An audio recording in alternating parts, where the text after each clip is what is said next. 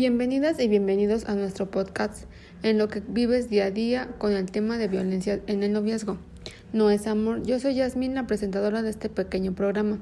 A continuación analizaremos la prevención de la violencia de género, con nuestra importancia en parejas juveniles de 18 a 28 años, para quitar paradigmas erróneos que traemos desde la niñez, donde no nos enseñaron qué es la equidad de género. Él quiere ser mi novia, en ese momento sentimos mariposas en el estómago y con el tiempo se convierte en un infierno. Si escoges o no notas las pequeñas violencias hasta, hasta poder llegar a aceptar inconscientemente. Principalmente tenemos que saber el concepto de violencia en el noviazgo. Sabemos que esta es cualquier agresión física, psicológica y mental y, hasta sexual con el fin de dominar y mantener el control sobre la otra persona, donde existe la etiqueta de noviazgo. Tenemos en cuenta que estas acciones también pueden ocurrir en otro tipo de relación, formales o informales. Antes de empezar, Estadísticamente, de acuerdo con los datos de la Organización Mundial de la Salud, la OMS, 3 de cada 10 adolescentes denuncian que sufren violencia en el noviazgo, en el cual el caso mexicano, el 76% de las adolescentes entre 15 y 17 años han sufrido violencia psicológica, 17 sexual y 15 física. Encuesta Nacional sobre la Violencia en el Noviazgo y empezamos con Angélica, que es experta con el tema de violencia en el noviazgo que es un tipo de violencia de género al cual es el primero que debemos saber. Hola Jazz, gracias por invitarme. Primero que nada, tenemos que definir qué es el género. Recordemos que se refiere a los atributos sociales y a las oportunidades asociadas a ser hombre o mujer y las relaciones entre mujeres, hombres, niñas y niños. El hombre y la mujer son categorías sexuales, mientras que lo masculino y lo femenino son categorías de género. Un ejemplo para poder tener más claro el tema de género es cuando se incluye la presencia de violaciones dentro de la pareja, la prostitución forzada, el forzar una concepción o el aborto, el acoso sexual, una mutilación genital o el tocamiento indeseado, entre otros. Otro claro ejemplo es que el 99% de las mujeres nos depilamos, mientras que el porcentaje de los hombres que se depilan es bastante inferior. Es muy importante entender este concepto, porque de aquí nos guiaremos y entenderemos lo que realmente es la violencia en el noviazgo, desde la perspectiva de género. Creo que queremos que ustedes nos escuchen y entiendan y se familiaricen con esto. Odalí, siendo la experta en lo que es la perspectiva de género, ¿tienes algo que agregar con respecto a lo que mencionó Angie? Sí, Jazz, gracias por la invitación y empezamos. ¿Con qué es el rol de género? Bueno, este es un comportamiento aprendido en una sociedad, comunidad o grupo social. Esto se determina gracias a los miembros porque están condicionados para percibir ciertas actividades, tareas, responsabilidades, como masculinas o femeninas. Un ejemplo es que las mujeres desde pequeñas nos enseñan a hacer de comer, a hacer tortillas a mano, a preparar salsas y también eh, nos enseñan a tener buenas relaciones en el noviazgo. También tenemos que, que ver que no nos empiecen a controlar. Eh, la equidad de género en una relación de noviazgo o de pareja implicaría que el trato sea justo y equitativo, así como evitar eh, replicar ideas o estereotipos cerca de lo que se debe o no hacer eh, si eres hombre o mujer. No lo sabía. Visto de esta manera creo que aprendí algo nuevo y es importante eso porque no conocía mi rol y más que nada es algo que espera la sociedad y no yo. Pero ahora hablaremos de la naturalización de los roles y atributos de género. Mm, más que nada es lo que lleva a sostener que existe una relación determinante entre el sexo de una persona, su capacidad para realizar una tarea y la valorización social que se le otorga a dicha tarea. Un ejemplo sería el simple hecho de ser mujer. El novio tiene la idea de que debe entregarse a él, ser fiel durante el noviazgo. Y lo que se espera del novio es ser romántico, detallista, y lo que está mal es que se debe hacer un trato de 100 y 100, no 100 y 50, ni mucho menos 50-50 en una relación. Una gran pregunta respecto a lo que comentas podría ser el por qué como mujeres no nos valoramos y no salimos de este tipo de relaciones. Primordialmente, porque la violencia en el noviazgo no es un tema sencillo de determinar. Es una relación tóxica, aunque se escuche gracioso hoy en día. Hay patrones que traemos de mamá o papá o incluso desde nuestros abuelos. ¿Por qué te digo esto? La violencia en el noviazgo se puede tener que aceptar o incluso se te obliga a aceptarlo, porque estos conceptos de amor romántico que se traen cargados y que nos enseñan con solo observar a nuestra familia es lo que nos afecta e impulsa. Por eso es importante hablar de las creencias, ya que son aquellas que muestran que los varones tienen una actitud más tolerante hacia quienes son los maltratadores y hacia la violencia en pareja. Así las creencias sobre los roles tradicionales o la subordinación de las mujeres hacia los varones, la restricción de los derechos a las mujeres y la dominación masculina están relacionadas con la tendencia a culpabilizar a la víctima como a legitimar las actitudes y comportamientos de los maltratadores, así como sostener los mitos sobre la violencia de género. Un ejemplo muy común y muy fácil es desde la forma de sentarnos como mujeres. No puedes sentarte con las piernas abiertas porque te harán criticarte. Así traigas pantalón se ve mal, ya que es una forma de sentarse como los hombres y hacernos ver como, em, como rebeldes. Exactamente es algo muy concreto y lo que platicabas, Angélica. Con la actualidad siguen viendo ciertos prejuicios sobre esto. Hacer o no qué hacer como mujer, dónde trabajar o no. Pero en la violencia en el noviazgo seguimos con la falta de equidad de género. Sale a la luz, pero para hablarnos más de este tema está quien nos va a platicar sobre los roles de género que hay en las parejas. Gracias, Jazz. Respecto a lo que comenta Angélica, es muy cierto lo de las costumbres y la educación de las familias, puesto que siempre nos han educado con un rol de género. Pero ¿por qué el rol de género? Bueno, esto se da por los estereotipos que tenemos o nos dividen como hombres y mujeres. Es gracioso porque nosotros mismos nos ponemos esas barreras de lo que podemos o no hacer como mujer o hombre. Debemos quitar eso de nuestra cultura porque es suficiente como dividirnos fisiológicamente. Debemos eh, atravesar eso para ser mejores y no tener esta discriminación entre nosotros. Es claro que en la violencia en el noviazgo eso debemos de pasar, ya que en distintos puntos dejamos o explicamos esas ideas que traemos y claro, siempre tendremos el rol de género. Incluso habrán muchos estereotipos que nos afectan como mujeres y como hombres también. Sin embargo, atrás, claro, pero ellos también pueden ser víctimas de esto. Claro, ya. Los hombres y las mujeres también estamos en riesgo. Pero en esta ocasión nos enfocamos en las mujeres, debido a que el índice es mucho mayor que el de los hombres, ya que lamentablemente es tomada como una acción o caso normal. Esto quiere decir que todos vivimos y nos rodeamos de amor. Es algo que al final te pesa como mujer, porque la sociedad espera muchas cosas de nosotras.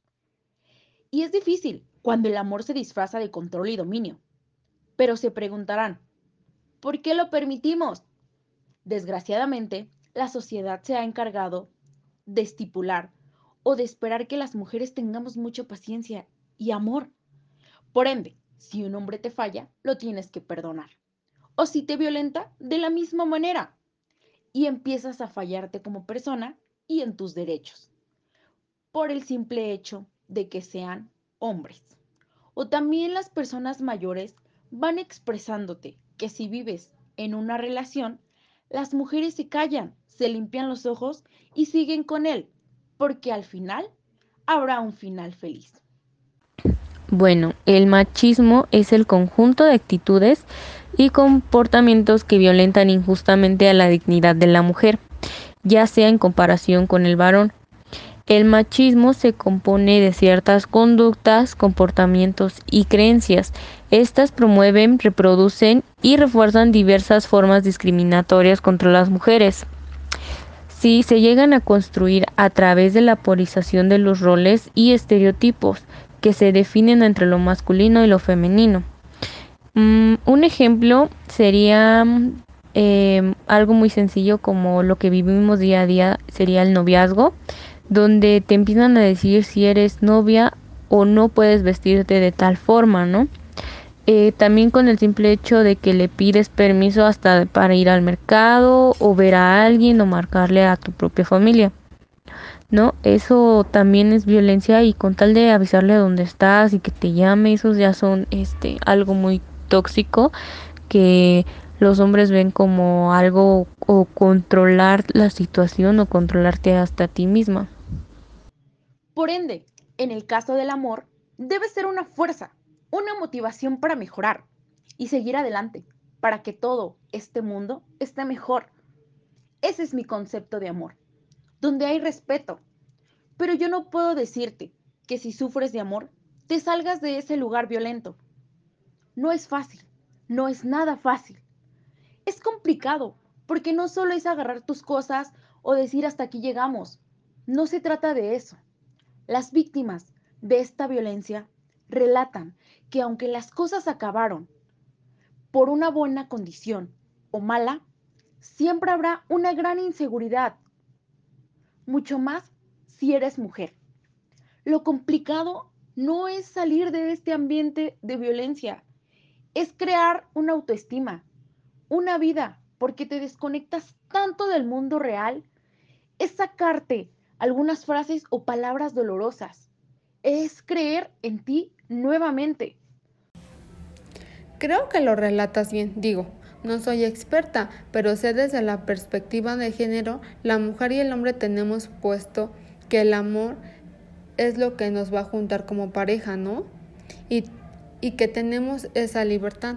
Yo opino que la violencia es una combinación de romanticismo, porque las víctimas vemos los celos, las llamadas, ¿de dónde estás? ¿Qué haces? ¿Me amas? Todo eso no digo que esté mal, pero puede que sí si sube un poco de nivel o se hace de manera repetitiva, a cada hora. Eso es control. Eso es la primera fase de una violencia en el noviazgo, que si no lo ves y no lo analizas desde este punto, ¿está mal o no?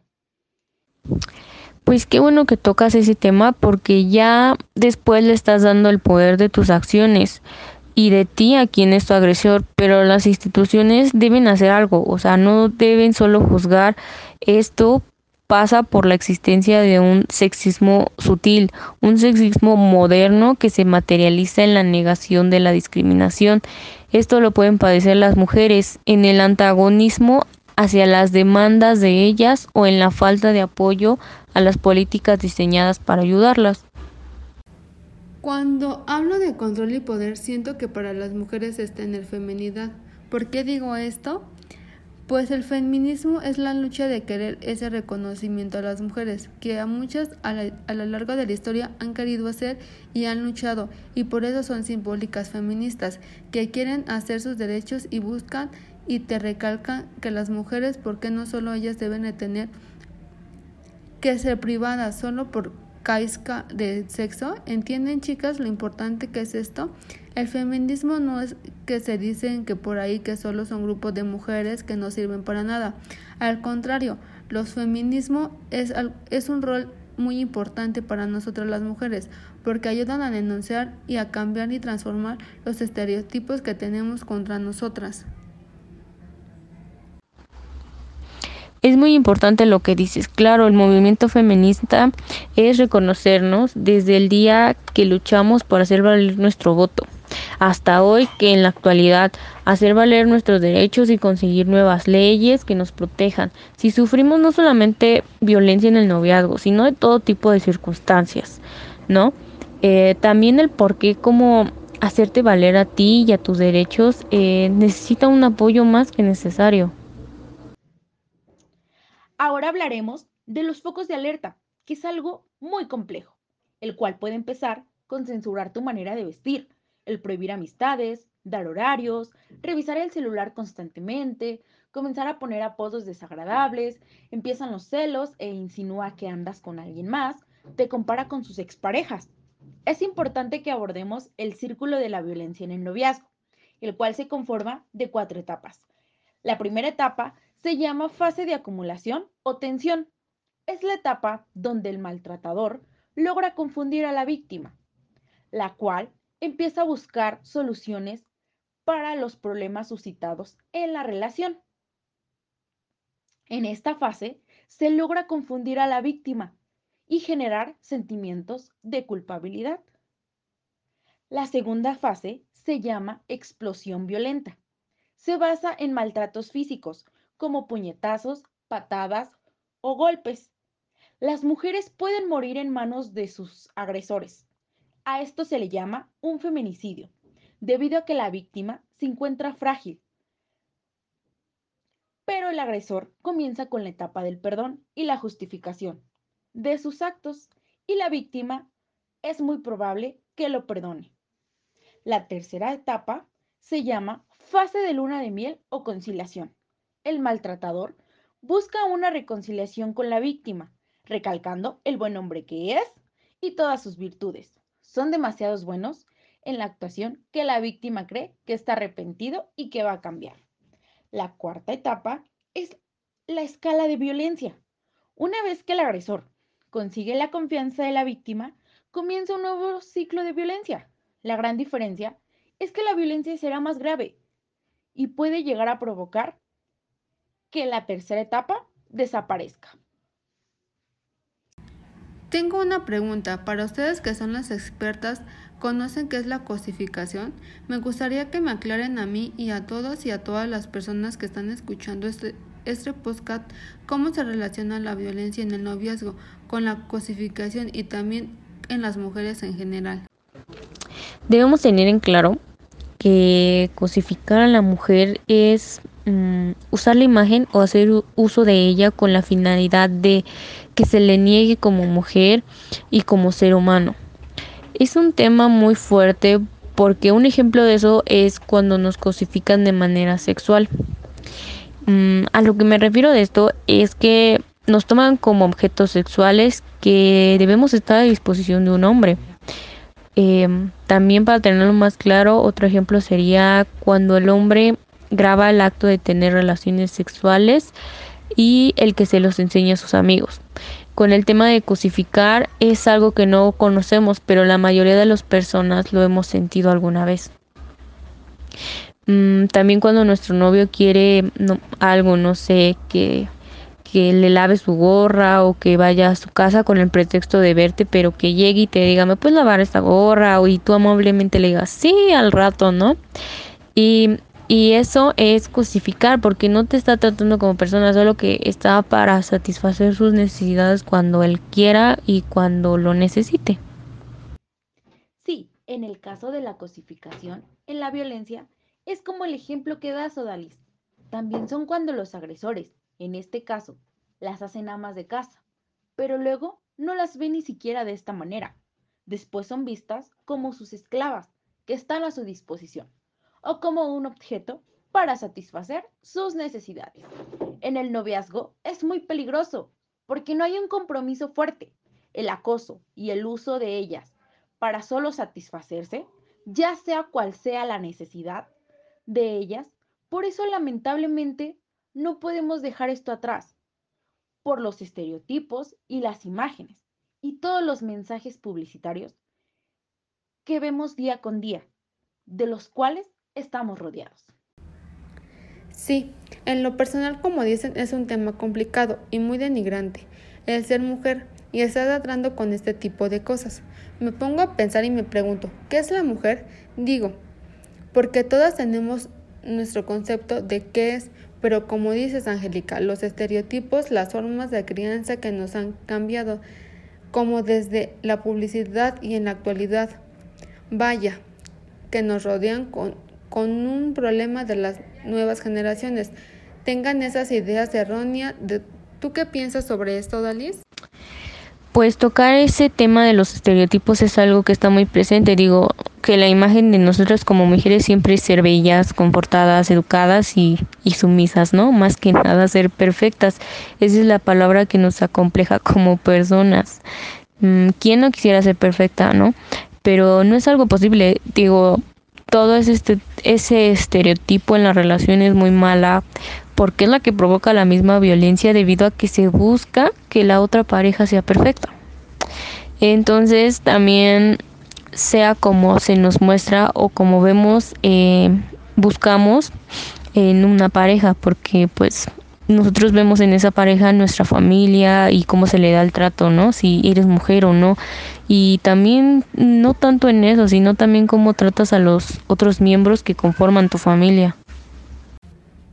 Como bien dices, por ejemplo, yo he visto en los comerciales de productos de limpieza y también los productos de cocina, donde salen mujeres felices por lavar o trapear y hasta se emocionan por los nuevos productos que nos facilitan la comida. Dan a querer decir que lo único que nos, que nos importa, sin dejar atrás el tema de la moda falsa, donde debemos ser delgadas, cuando lo único que nos ocasiona son trastornos alimenticios que nos afectan a todas por tal de ser perfectas, pero ¿para quién? ¿Para nosotras mismas o para los demás? Porque me ha hecho pensar que a veces que si somos que si hacemos ejercicio pero lo hacemos para amar nuestro cuerpo o para odiar nuestro cuerpo. Al buscar el porqué de eso me dolió porque realmente te das cuenta de la realidad en la que vivimos. Me pregunto, ¿lo has visto? Ok, mira, te voy a preguntar algo. ¿Para qué sirve la basura? Te vas a preguntar porque te lo pregunto. Pues la basura son desperdicios, ¿no? Esos desperdicios se mandan a un espacio o un lugar eh, especial, ¿no? Para rescatar lo que se recicla y lo que no. En algunos países de primer mundo hay mucho desperdicio. Esas basuras se mandan a otro país donde puedan utilizarlas, agarran lo que les sirve y lo que no. Entonces, en el caso de la violencia en el noviazgo, tomando este concepto de basurización es muy complejo y Angélica te lo puede decir y puede eh, afirmar que es verdad. Cierto, es así como le dices, solo que el término de basurización en el noviazgo es una palabra para calificar la acción de basurear o echar a la basura o hasta convertirnos en basura a una persona. Y es muy triste que esas personas sean las mujeres. En una relación es posible ese hecho. En este sentido, es cuando en la relación solo se te ocupa cuando es necesario y cuando sabes que tu pareja te engaña. Te sientes así porque solo te sabe utilizar y te tira por alguien más cuando se cansa de esta relación. Todo esto es un problema y en conclusión, después de escuchar a las expertas, tu amiga que escuchas esto, principalmente no se debe basar en confundir el estar enamorado o entusiasmado con una persona para estar dispuesto a soportar violencia, debido a que cuando somos jóvenes creemos que hemos encontrado la persona correcta y que por ende no debemos estar dispuestas a soportar agresión y maltrato. Se debe distinguir el cómo te sientes al estar con esta persona, si, respetan tu forma de pensar, de vestir y de actuar, etc. Si no, si no tienes miedo de expresar lo que sientes y eres libre de hablar con las demás personas. Entendemos que el aspecto más importante para empezar a comprender o a ver las alertas de si estás viviendo violencia en la relación es hasta que se presentan los primeros indicios del maltrato por parte de la pareja, debido a que en muchas ocasiones las adolescentes suelen confundir el aprecio con violencia. Bueno, eso es todo y gracias por escucharnos en este podcast de violencia de género no es amor.